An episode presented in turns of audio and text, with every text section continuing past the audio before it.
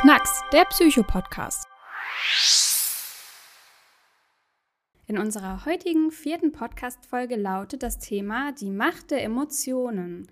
Falls du unseren Podcast Knacks noch nicht kennen solltest, ich bin Hanna Bohr und bin E-Learning-Beauftragte bei Kötter, dem größten familiengeführten Sicherheitsdienstleister in Deutschland. Gemeinsam mit meinem Gesprächspartner, dem Verhaltenstherapeuten und Geschäftsführer von Therapon Dr. Christian Lüttke, werde ich heute das Thema Macht der Emotionen bis in die Tiefen betrachten. Christian, welche Rolle spielen Emotionen und Gefühle in unserem Leben? Gefühle und Emotionen spielen die zentrale Rolle in unserem Leben. Gefühle machen unser Leben bunt, sie bestimmen, wen wir mögen, wen wir nicht mögen. Und die Gefühle sind der Schlüssel zu unseren innersten, tiefsten Welten. Und vor allen Dingen haben die Emotionen oder Gefühle Einfluss auf unser komplettes Denken, Erleben und auch auf unser Verhalten. Und du kannst, wenn du es ganz einfach ausdrücken möchtest, sagen, Gefühle machen aus uns erst wirklich Menschen. Und Sherlock Holmes, der hat mal äh, in äh, einer Serie gesagt, Gefühle sind ein chemischer Defekt, den man nur auf der Verliererseite kennt. Ich habe das, äh, als ich das das erste Mal gehört habe, sehr belächelt, äh, aber habe dann später erkannt, dass da tatsächlich äh, einiges Wahres dran ist. Äh, werden wir später noch drauf zu sprechen kommen. In welchen Bereichen spielen Emotionen denn grundsätzlich eine Rolle? Emotionen spielen im Grunde genommen in allen Bereichen unseres Lebens eine wichtige Rolle, vom Privatleben bis zum äh, Berufsleben. Aber, und das finde ich eben besonders bemerkenswert, äh, seit etwa 15 Jahren gibt es einen eigenen Wissenschaftsbereich, äh, der nennt sich Neuromarketing. Das heißt, es geht hier also um die Erforschung äh, von neurologischen Phänomenen und wie man die zum Beispiel im Marketing einsetzen kann. Und das ist eben insbesondere für Unternehmen von Interesse. Das heißt also, dieses Neuromarketing ähm, hat die Macht der Emotionen auch erkannt, weil sie gesehen haben, äh, dass mit Gefühlen ganz viel erreicht werden kann, positives, aber auch negatives. Ähm, vielleicht nur um ein, zwei Beispiele zu nennen. Ein Stichwort sind so Fake News. Wir alle kennen das. Äh, das ist ein großes Problem. Wir können sehr schnell verunsichert werden. Mhm. Äh, es kann Angst erzeugt werden. Thema Videoüberwachung oder überhaupt Mensch und Maschine.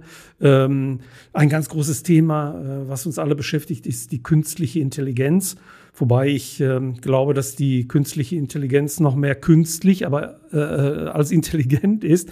Aber trotzdem äh, wird auch dort versucht, äh, mittlerweile Gefühle zu imitieren. Und die sind wirklich auf einem sehr, sehr guten Weg. Und das betrifft dann eben auch die anderen Bereiche von Chatbots, ChatGPT. All das weckt ein ganz großes äh, Interesse. Und äh, diese Bereiche, die haben äh, ja sehr viel Interesse daran, äh, die Gefühle und die Macht der Gefühle zu äh, erforschen und äh, zu nutzen. Denn äh, unterm Strich bedeutet das nichts anderes, als dass Gefühle manipulierbar sind. Mhm. Jetzt noch mal einen Schritt zurück mit dem ganzen Thema. Warum gibt es Gefühle dann eigentlich, beziehungsweise wem nutzen sie? Gefühle nutzen uns Menschen, aber Gefühle schaden äh, auch uns Menschen. Ähm, wir Menschen setzen Gefühle ein, um Ziele zu erreichen. Du kannst sagen, äh, Gefühle sind so etwas wie eine Überzeugungswaffe. Und äh, das kennen auch schon ganz kleine Kinder. Äh, Kinder, die setzen ihre Gefühle ein, um zum Beispiel Aufmerksamkeit zu bekommen oder Trost zu erhalten. Ähm, Eltern kennen das Problem äh, in diesen Quengelzonen an den Kassen. Äh, da können Kinder also sehr, sehr schnell, sehr stark ihre Gefühle auch als Überzeugungswaffen äh, einsetzen. Aber auch äh, Werbeagenturen, Politikerinnen, Politiker, die sozialen Netzwerke, ähm, all die haben äh, mittlerweile auch das Thema äh, auf dem Radar und sie setzen immer mehr darauf, äh, unsere Gefühle als Mittel zur Manipulation einzusetzen. Sie versuchen im Grunde genommen vor allen Dingen äh, unbemerkt unsere Entscheidungen damit äh, zu beeinflussen. Von daher finde ich das Thema unfassbar wichtig. Welche Arten von Gefühlen gibt es denn? Oder haben die eine bestimmte Kraft oder Wirkung? Die Emotionsforschung ähm, beschäftigt sich mit dem Thema ähm, und äh, es werden ähm, sechs Grundgefühle bei uns Menschen unterschieden. Grundsätzlich kann man erstmal sagen, was ist denn eigentlich ein Gefühl? Alles, was explodiert, also wo ganz viel äh, Kraft, ganz viel Energie dahinter äh, steckt. Und die sechs Grundgefühle, die wir unterscheiden, sind äh, Trauer, Wut, Ärger, Freude, Orgasmus und Staunen, wobei das Staunen die Menschen seit 200 Jahren vergessen haben. Heute hat man das Gefühl, nur die Dummen und die Kinder können noch staunen, weil wir Erwachsene im Grunde genommen schon alles äh, gesehen haben. Aber diese sechs Grundgefühle, die bestimmen, äh, was wir denken und die Gedanken wirken auf die Gefühle, wie umgekehrt auch die Gefühle auf unsere Gedanken Einfluss nehmen. Und ähm, die Grundlagen legte Charles Darwin äh, bereits 1859. Äh, auch er hat schon so eine Unterteilung in sechs Grundgefühle vorgenommen. Charles Darwin ähm, ging damals davon aus, dass wir als Grundgefühle haben Ekel, Wut, Freude, Überraschung, Trauer und Angst. Und in der Emotionsforschung, da gibt es mittlerweile seit äh, mehreren Jahren einen Expertinnen- und Expertenstreit. Einige sagen, ähm, es gibt 240 Gefühle, andere sagen, es gibt nur diese sechs Gefühle. Es gibt also offensichtlich diese sechs Grundgefühle. Darüber hinaus gibt es aber zahlreiche Gefühle, die nicht bei allen Menschen äh, da sind. Um dir vielleicht ein äh, solches Gefühl zu nennen, das ist das Gefühl Eifersucht. Manche Menschen, die werden krank vor Eifersucht und andere kennen dieses Gefühl nicht. Mhm. Aber diese Gefühle haben eine unfassbare Macht auf uns und unser Erleben und Verhalten. Seit wann gibt es denn die Emotionsforschung schon? Das ist eine ganz spannende Frage. Äh, die ist nämlich schon äh, relativ alt. Das geht auch äh, bis in das Jahr 1859 zurück. Ähm, mhm. Ähm, der, der Ursprung der Emotionsforschung ähm, ist ein eher trauriger Anlass. Es ist einer der am besten dokumentierten Arbeitsunfälle in der Arbeitsmedizin. Es geht äh, um den Unfall von Phineas Gage. Das äh, war ein äh, junger äh, Mitarbeiter, der in den USA äh, für eine Eisenbahngesellschaft äh, gearbeitet hat. Die haben ähm, die Schienen gelegt quer durch die USA und er war ein Sprengtechniker. Und ähm, bei äh, einer Sprengung gab es einen tragischen Arbeitsunfall. Äh, er hat also Löcher in die Felsen gebohrt, hat dann den Dynamit reingesteckt, dann wurde das Ganze verdichtet mit einer 2,40 Meter langen Eisenstange und äh, er war einmal unvorsichtig und da ist ihm dann diese 2,40 Meter lange Eisenstange quer durch den Kopf geflogen. Er lag da, alle dachten, er wäre tot, äh, der halbe Schädel war weg, Gehirnmasse ist ausgetreten. Er hat das aber überlebt und äh, dieser Fall, der wurde sehr gut ähm, äh, untersucht. Ähm, es war erstmal ein Wunder, dass er überhaupt äh, äh, weitergelebt hat. Und der hat alles weiterhin machen können. Der konnte genauso sprechen, ohne Einschränkungen, äh, lesen, äh, alles. Ähm, und ähm, er ist äh, für den Rest seines Lebens ist er als eine Art Zirkusattraktion dann durch die Welt gereist. Er war auch mal eine Zeit lang in Deutschland. Aber weshalb äh, dort die Emotionsforschung ihre, äh, ihre Grundlage äh, ähm, gefunden hat, ähm, besteht darin, dass Gage nicht mehr Gage wäre nach diesem äh, Unfall. Ähm, er wurde immer wieder beschrieben als ein unfassbar sympathischer, netter, liebenswerter junger Mann. Und nach diesem Unfall, als das ausgeheilt war, ist er richtig böse geworden. Der hat alle Frauen, Männer komplett durchbeleidigt. Er war super aggressiv und er hat eine regelrechte Wesensveränderung durchgemacht. Und äh, weil man eben äh, wusste, welche Gehirnbereiche äh, quasi bei dem Unfall verletzt, beschädigt oder komplett vernichtet wurden, hat man äh, daraus dann äh, die ersten Rückschlüsse ziehen können, dass diese Bereiche, die bei Phineas Gage ähm, äh, zerstört wurden, offensichtlich verantwortlich sind für die Produktion auch unserer Gefühle. Und äh, das bestätigt die Emotionsforschung. Das heißt also, dass äh, gerade so diese Hippocampus-Region, äh, Thalamus, äh, die spielen eine ganz wichtige Rolle. Mhm. Ähm, welche Reize nehmen wir auf? Welche Gefühle produzieren wir? Wie reagieren wir darauf? Ähm, das spielt alles eine wichtige Rolle. Und äh, um das äh, abzukürzen, äh, wir kennen das bei zum Beispiel schweren Schädelhirntraumata, also bei, bei starken Kopfverletzungen, wo man so ganz stumpf mit dem Kopf durch eine Scheibe fliegt, auf den Boden knallt. Immer wenn diese Bereiche im Gehirn beschädigt äh, sind, äh, ist das Risiko relativ hoch, dass Menschen eine Wesensveränderung durchmachen, weil ihre Gefühle, der Sitz der Gefühle quasi zerstört wird. Würdest du als Experte dann sagen, dass wir die Gefühle schon angeboren haben oder lernen wir Gefühle im Laufe des Lebens? Es ist beides so der, der Stand der Wissenschaft. Ähm, die Gefühle sind uns erstmal äh, angeboren. Man äh, kennt das aus der Säuglingsforschung, da gibt es ganz spannende Studien. Äh, dieses äh, soziale Lächeln der Babys, äh, nannte man das früher. Ähm, das ist angeboren, wie man heute weiß. Äh, das ist so ein Schutzmechanismus. Also wenn du in den Kinderwagen guckst, dann strahlt dich da so ein kleiner Säugling an und dieses soziale Lächeln, das bedeutet, tu du mir nichts, dann tue ich dir auch nichts. Also auch da werden schon diese Gefühle quasi als Überzeugungswaffe äh, eingesetzt. Es ist besser, wenn du mir jetzt nichts tust, dann tue ich dir nämlich auch nichts. Aber äh, wir lernen natürlich auch, äh, mit Gefühlen umzugehen. Äh, das heißt, äh, Mama, Papa spielen da erstmal eine wichtige Rolle oder Geschwister, andere Menschen. Ähm, äh, die Gefühle sind also letztendlich von Natur aus angeboren. Aber wie wir mit den Gefühlen umgehen, wie wir lernen, unsere Gefühle auszudrücken oder möglicherweise unsere Gefühle zu kontrollieren, das ist ein äh, erworbenes, das heißt ein äh, gelerntes Verhalten. Da liegen einige Stärken, aber es gibt dort auch ganz große Risiken, wie wir sicherlich später noch hören werden. Wie können Gefühle dann ausgedrückt werden oder beziehungsweise gibt es eine Art universelle Sprache der Gefühle? Ja, das ist ein, äh, ein großer Forschungsbereich in der, in der Emotionsforschung, ähm, wo man sich seit vielen Jahren die Frage äh, schon gestellt hat, gibt es so etwas wie ein Alphabet der Gefühle? Und aus der Forschung äh, wissen wir, dass äh, schon Babys eben lernen, sehr früh ihre Gefühle zu erkennen.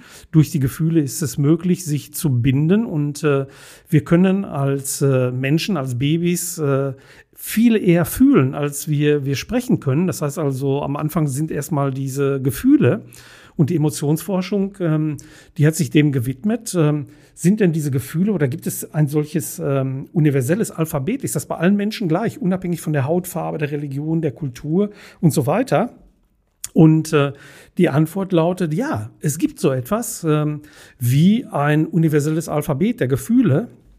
Und hier spielt die nonverbale Kommunikation eine ganz wichtige Rolle. Das heißt also, es geht hier um Gestik, Mimik und es ist der Gesichtsausdruck, es ist die Mimik bei uns Menschen, die Gefühle transportiert. Ähm, wenn ich positive Gefühle habe, dann lächle ich dich an, mhm. strahle dich an. Äh, und man hat in diesen Studienreihen ähm, dann Menschen äh, in verschiedene Situationen gebracht, äh, vor allen Dingen, wenn sie sich geekelt haben. Also sie haben dann ziemlich ekelige Sachen gerochen und äh, äh, der Gesichtsausdruck, wenn Menschen sich ekeln, der ist bei fast fast allen Menschen auf der ganzen Welt gleich. Und äh, so hat man dann äh, die unterschiedlichen Gesichtsausdrücke äh, erforscht, die bei uns Menschen gleich sind. Und unter dem Strich sind es 42 äh, verschiedene Gesichtsausdrücke, äh, die wir Menschen einnehmen können. Ähm, ja, jetzt kann man uns nur hören, sonst könnte ich dir einige dieser Gesichtsausdrücke auch einmal vormachen. Der häufigste Gesichtsausdruck ähm, ist der des sogenannten falschen Lächelns. Ähm, das heißt also, wir kommen irgendwie in eine Gesellschaft, wir sind eingeladen äh, oder auch im beruflichen Kontext, äh, ist das falsche Lächeln äh, der häufigste äh, Gesichtsausdruck. Das heißt also, dass Menschen uns anlächeln, aber dieses Lächeln kommt eben nicht von Herzen, sondern das ist ähm, aufgesetzt. Man kann das relativ äh, äh, leicht identifizieren. Äh, es geht um den Bereich zwischen Augenbrauen und Unterlid. Normalerweise, wenn wir lächeln, dann äh, werden die Augen kleiner. Ähm, und bei diesem falschen Lächeln verändert sich dieser Bereich zwischen äh, der Augenbraue und dem Unterlid nicht. Und daran kann man dann erkennen, ob ein Mensch wirklich von Herzen lacht oder ob es ein aufgesetztes, falsches Lächeln ist. Und das bedeutet im Grunde genommen, Gefühle lesen zu können, äh, dass wir Gedanken lesen können. Das ist tatsächlich so. Das heißt also, wenn ich äh, im Gesicht eines Menschen lesen kann, dann kann ich die Gefühle lesen, ich kann die Gedanken lesen, denn äh, die Gefühle ergreifen immer den ganzen Menschen und sie spiegeln letztendlich immer seinen inneren Zustand wider. Äh, wobei man natürlich äh, bedenken muss, dass die Gefühle ein dynamischer Prozess sind. Das ist nichts Statisches, sondern äh, es ist wie eine Kettenreaktion, die mit einem Gedanken beginnt und aus dem Gedanken wird nachher dann ein Gesichtsausdruck, eine Mimik und am Ende auch ein, ein körperliches Verhalten, äh, ähnlich wie bei Kampf oder Flucht. Mhm. Nochmal detaillierter in Bezug auf die Arbeitswelt betrachtet, warum sollten sich denn Firmen bzw. Unternehmen mit der Emotionsforschung beschäftigen? Was haben diese davon? Unternehmen und Firmen sollten sich intensiv mit äh, der Emotionsforschung beschäftigen, weil wie gesagt, mittlerweile der Bereich Neuromarketing, äh, die Wissenschaft, äh, Politiker, Werbeagenturen, alle die nutzen die Macht der Emotionen, um Menschen zu manipulieren. Unternehmen können das aber in einer sehr positiven Art und Weise nutzen. Das heißt, wenn sich Firmen, Arbeitgeberinnen und Arbeitgeber mit der Emotionsforschung beschäftigen, können sie das nutzen für die Motivation ihrer Beschäftigten. Sie können es nutzen, um präventiv zu arbeiten. Denn gerade Stress, Zeitdruck, Schlafmangel, der in vielen Berufen eine, eine wichtige Rolle spielt, haben natürlich immer negative Auswirkungen auch auf die Gesundheit. Und ähm, von daher ist es ein, ein ganz wichtiges Thema, denn äh, wenn sich Firmen, Unternehmen mit äh, den Gefühlen ihrer Mitarbeiterinnen und äh, Mitarbeiter äh, beschäftigen, dann kümmern sie sich letztendlich um sie ganz persönlich als Mensch und äh, um ihre Gesundheit. Du hast es gerade schon ein bisschen angesprochen. Es gibt ja diese Redensart, dass das Unternehmen immer so gesund ist wie deren Mitarbeiter. Was bedeutet das für dich persönlich jetzt für den Umgang mit Emotionen?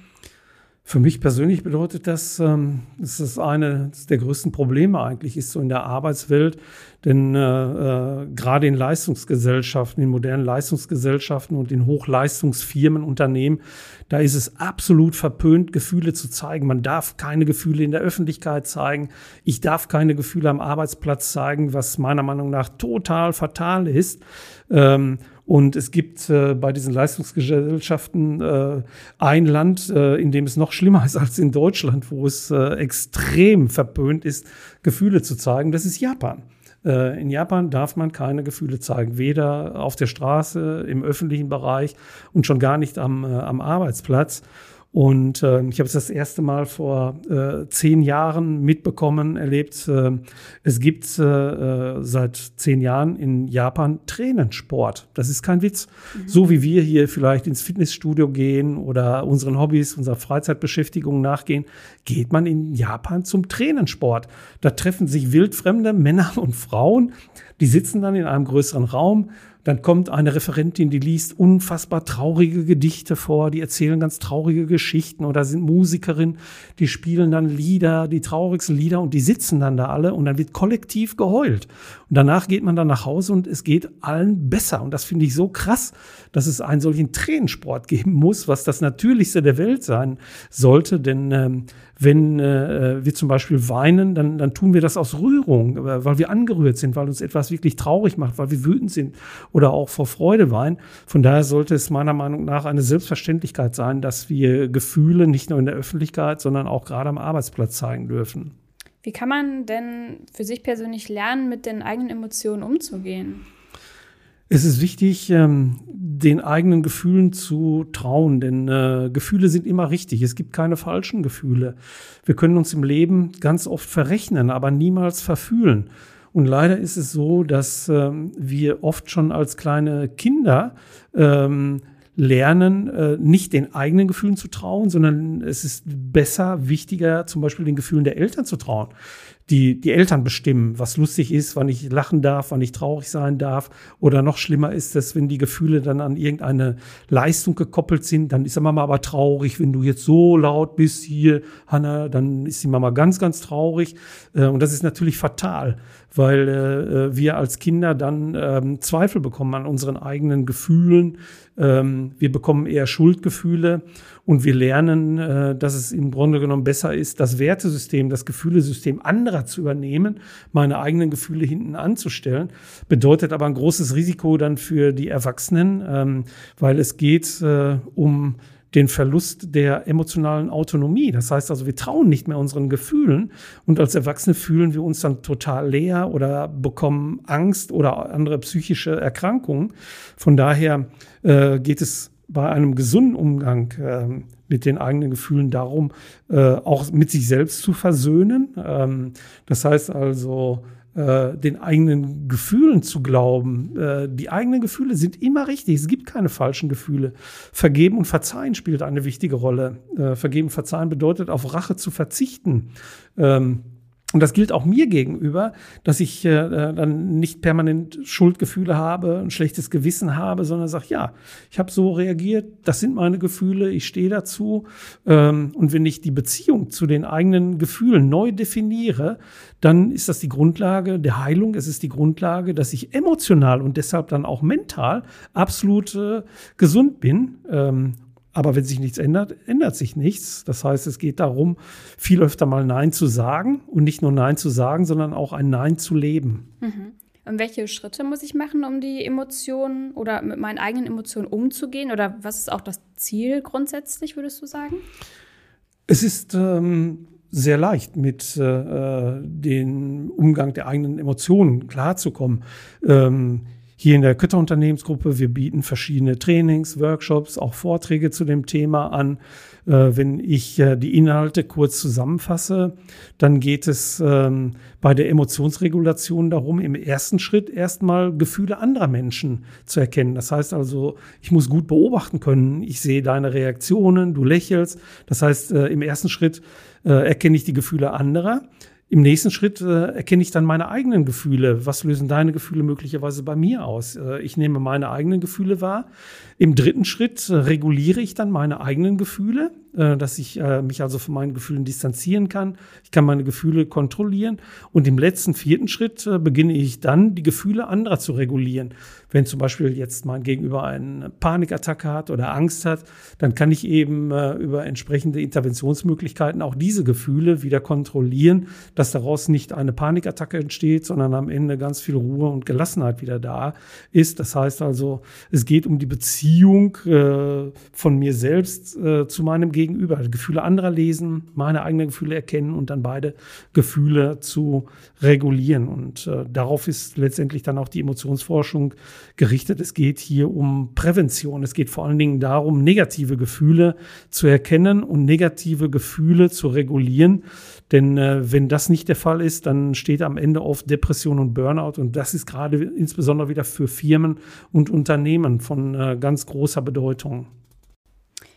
Wie würdest du denn die Wirkung der Emotionen auf unsere Gesundheit beschreiben? die Wirkung der Emotionen, die ist äh, enorm, die ist wirklich mächtig. Äh, denn positive Gefühle, die machen uns widerstandsfähiger, sie machen uns gesünder, äh, während negative Gefühle uns äh, krank machen. Äh, du kannst sagen, wenn es dem Bauch gut geht, geht es dem Kopf gut, geht es dem Kopf gut, geht es dem Bauch gut. Ähm, und die Gefühle hängen immer auch an unseren Gedanken. Beides hängt miteinander äh, zusammen. Und die Gehirnforscher sagen, ähm, der Bauch ist das zweite Gehirn. Also unser, unser Kopf und unser Bauch, die, die tauschen ganz schnell innerhalb von 200 Millisekunden Informationen aus. Das ist weniger und kürzer als ein Wimpernschlag. Von daher ist eben dieses Bauchgefühl so wichtig und äh, die Macht der Emotionen äh, ist so groß, ähm, dass eben unsere Gesundheit letztendlich davon abhängt, wie wir uns äh, fühlen. Und da vielleicht auch nochmal fällt mir ein an der Stelle, ähm, könnte man vielleicht fordern, äh, was eine Selbstverständlichkeit sein äh, sollte, äh, ein neues Schulfach vielleicht mal anzuregen, also Empathie und emotionale Intelligenz, äh, weil das sind Dinge, die wir wirklich im Leben äh, brauchen. Ähm, und äh, in, in Japan, wenn ich das Beispiel auch nochmal strapaziere, neben dem Tränensport, gibt es äh, seit äh, zehn Jahren sogenannte Baby-Teacher. Baby-Teacher, das sind äh, Mütter, die mit ihren neugeborenen kleinen Kindern, wirklich Säuglinge, gerade frisch entbunden, gehen die in Kindergärten, in Kitas, die gehen in Grundschulen, die gehen in weiterführende Schulen und ähm, die Schulklasse beobachtet einfach ähm, Mama und Kind. Kind schreit, die beobachten, was macht die Mama? Welches Bedürfnis hat das Kind gerade? Hat es Hunger? Muss es Pipi? Braucht es ein bisschen Zärtlichkeit? Und diese Babyteacher, die gehen dann also über Jahre in die Schulen. Das heißt, die Kinder werden auch älter und äh, die Schulklassen beobachten dann aus der Interaktion von Mutter und Kind, wie man mit Gefühlen umgeht. Und das finde ich wirklich auch nochmal so krass, weil das ist eine Sache, die sollte eigentlich eine Selbstverständlichkeit sein. Das sollten wir eigentlich so in unserer Ursprungsfamilie lernen, bedingungslos geliebt werden, Zeit, Zuwendung, Zärtlichkeit erfahren, weil gerade über die Gefühle sind wir in der Lage, äh, Beziehungen aufzubauen und äh, auch im späteren Leben unsere Partnerwahl, äh, die hängt davon ab. Und da kann ich immer wieder nur als Paartherapeut sagen, Augen auf bei der Partnerwahl, weil Partnerwahl ist Problemwahl. Und wenn Kinder oder Erwachsene aufhören zu weinen, dann entsteht Bindung. Was würdest du denn sagen, kann ich selbst machen, wenn ich selbst bei mir bemerke, dass ich mit den eigenen Emotionen nicht umgehen kann? Wenn ich Schwierigkeiten habe, mit meinen eigenen Gefühlen umzugehen oder wenn ich ähm, vielleicht schlimmer noch das Gefühl habe, ich bin wie abgeschnitten von meinen Gefühlen, ich fühle mich einfach nur leer, dumpf, ich sehe die Welt durch Glasbausteine oder fühle mich wie in Watte gepackt. Oder das Gefühl habe, ich spüre gar nicht so diese Lebensfreude oder das macht richtig Spaß, irgendwie so am, am Leben zu sein, dann ist das immer ein Hinweis dafür, dass es äh, Belastungen gibt, dass es Stress gibt, ähm, dass ich Zweifel habe an meinen eigenen Gefühlen, äh, dass ich vielleicht so eine Hilflosigkeit erlernt habe. Manchmal entwickeln wir auch so Express-Depressionen an einem einzigen Tag. Können wir einen Mini-Burnout im Job äh, bekommen und ähm, dann äh, sind die Folgeängste, Phobien und so weiter, die Menschen ein, ein Leben lang äh, begleiten können. Von daher ähm, kann ich immer nur empfehlen, um mit den eigenen Gefühlen umzugehen, sich tatsächlich professionelle Hilfe äh, zu suchen. Das heißt, äh, im besten Fall mit einem Verhaltenstherapeuten oder einer Verhaltenstherapeutin mal zu sprechen. Ich favorisiere daneben natürlich auch nochmal die klinische Hypnose die hier sehr gut und sehr effektiv helfen kann, weil die Hypnose eben nicht redet, sondern sie macht äh, emotionale Erfahrungen unmittelbar erlebbar. Aber es ist immer ein guter Weg, sich therapeutische Hilfe äh, zu suchen, wenn ich Schwierigkeiten habe, mit meinen eigenen Gefühlen umzugehen. Das kann man sehr schnell lernen und äh, dann auch diese Gefühle ausdrücken, kontrollieren äh, und damit äh, die Grundlage für eine bessere Gesundheit zu schaffen. Wenn wir alles nochmal Revue passieren lassen, was ist denn dein Fazit zur Emotionsforschung als Experte? Mein Fazit ist, dass wir erstmal unsere eigenen Gefühle begreifen müssen, ähm, um die Gefühle anderer Menschen besser lesen zu können. Nur so sind wir dann in der Lage, wirklich mehr Mitgefühl zu entwickeln und äh, darüber dann auch Konflikte zu vermeiden. Und für mich ist ähm, das Fazit der Emotionsforschung, dass Emotionen die Essenz unserer Menschlichkeit sind. Und äh, deshalb glaube ich am Ende, dass der berühmte Philosoph Descartes geirrt hat, als er sagte, ich denke, daher bin ich, Kinder verstehen das. Ähm, und äh, es müsste meiner Meinung nach heißen, ich fühle, daher bin ich. Ja, super. Lieben Dank, dass du uns an deinem Expertenwissen wieder hast teilhaben lassen. In unserer nächsten Podcast-Folge geht es um Depressionen und wie man diese behandelt. Dann bedanke ich mich sehr wieder fürs Zuhören und sage bis zum nächsten Mal. Wir freuen uns. Bis zum nächsten Mal.